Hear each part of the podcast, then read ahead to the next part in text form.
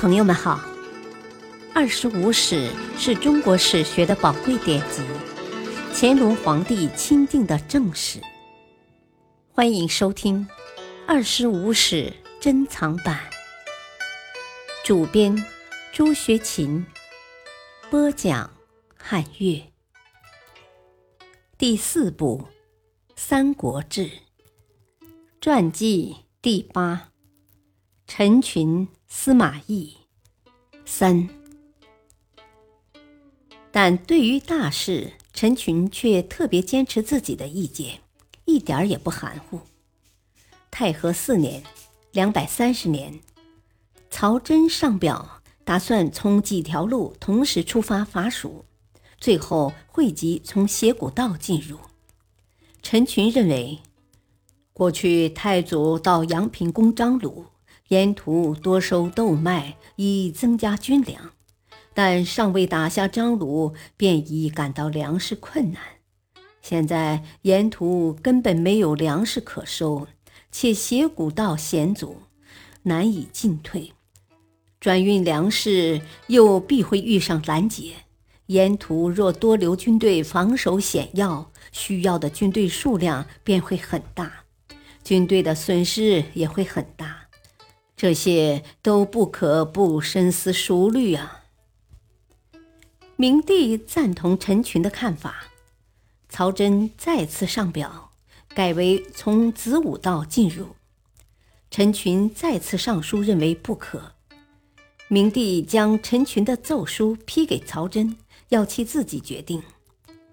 曹真仍坚持带军队攻蜀，但刚出发不久。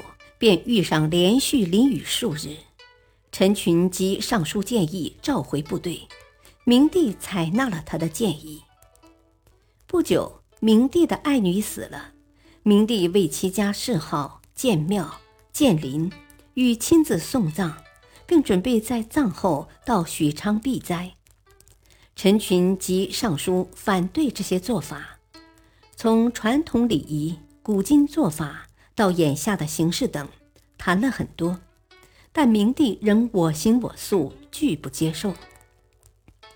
兴隆年间（两百三十三年至两百三十六年），明帝大兴徭役，广建宫室，甚至因此而影响农时。陈群上书，苦口婆心地相劝，从历史上圣明之君的做法，到当今吴蜀相逼的形势。即出现天灾人祸可能引起的变化，讲了很多。明帝也讲了很多歪道理，仍坚持要修宫室，不过同意将规模缩小。陈群死于青龙四年（两百三十六年）十二月，约七十二岁，谥号靖侯。司马懿出生。一百七十九年，卒年两百五十一年，字仲达，河内温县人，今河南温县西。其家为当地豪强望族，父亲司马防，字建公，曾任尚书右丞，早年曾推荐曹操任北部尉。其兄司马郎曾任兖州刺史，建安二十二年。征吴时死于军中。司马懿幼年受到严格的、良好的家庭教育，熟读兵法，又略有武艺。当他还在十六七岁时，当地一些名士便认为他是非常之人。他早年明晰俊丽，当时大名士崔琰便多次说他的才干在七兄之上。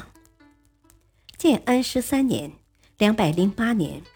荀彧将他推荐给曹操，曹操任命他为相府文学院，不久又提升为黄门侍郎、议郎、相府东曹院属、主簿等。最初，司马懿并未得到曹操的足够重视。建安二十年（两百一十五年），曹操攻打汉中，击败张鲁后。司马懿也曾建议应乘胜进攻西蜀，曹操未采纳。建安二十四年（两百一十九年），关羽从荆州攻魏，包围樊城。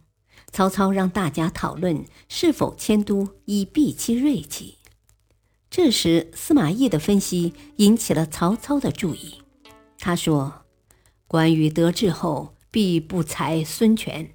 我们可派人去找孙权，许愿说将江南分封给他，让他出兵。”从后面攻击关羽，则樊城之围自解，当然也就用不着再迁都了。曹操采纳了该计，让吴蜀相攻，消除了关羽的威胁。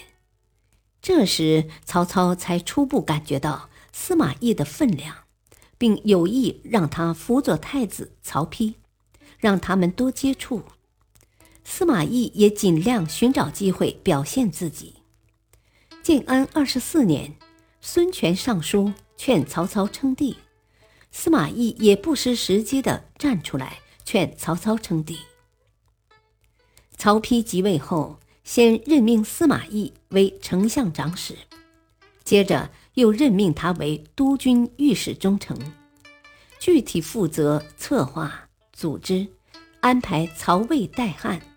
逼献帝禅让的有关事务，司马懿带头起草逼献帝禅位的奏书，让大家签字后上交。献帝被逼无奈，只好在他们上书的十一天后让出了宝座。司马懿比曹丕大八岁，但与当时的大批老臣相比，他还算年轻的。曹丕与他谈得拢。很信任他。曹丕称帝后，即任其为尚书仆射，封乡侯。不久，又提升为辅军大将军。曹丕外出征伐，往往让司马懿镇守许昌或洛阳。在这一时期，司马懿总的说来是看曹丕的眼色办事，尚未掌握军队实权。黄初七年。两百二十六年五月，曹丕病危，以曹真、陈群、曹休、司马懿为顾命大臣，受遗诏辅佐明帝。感谢收听，下期播讲四，敬请收听，再会。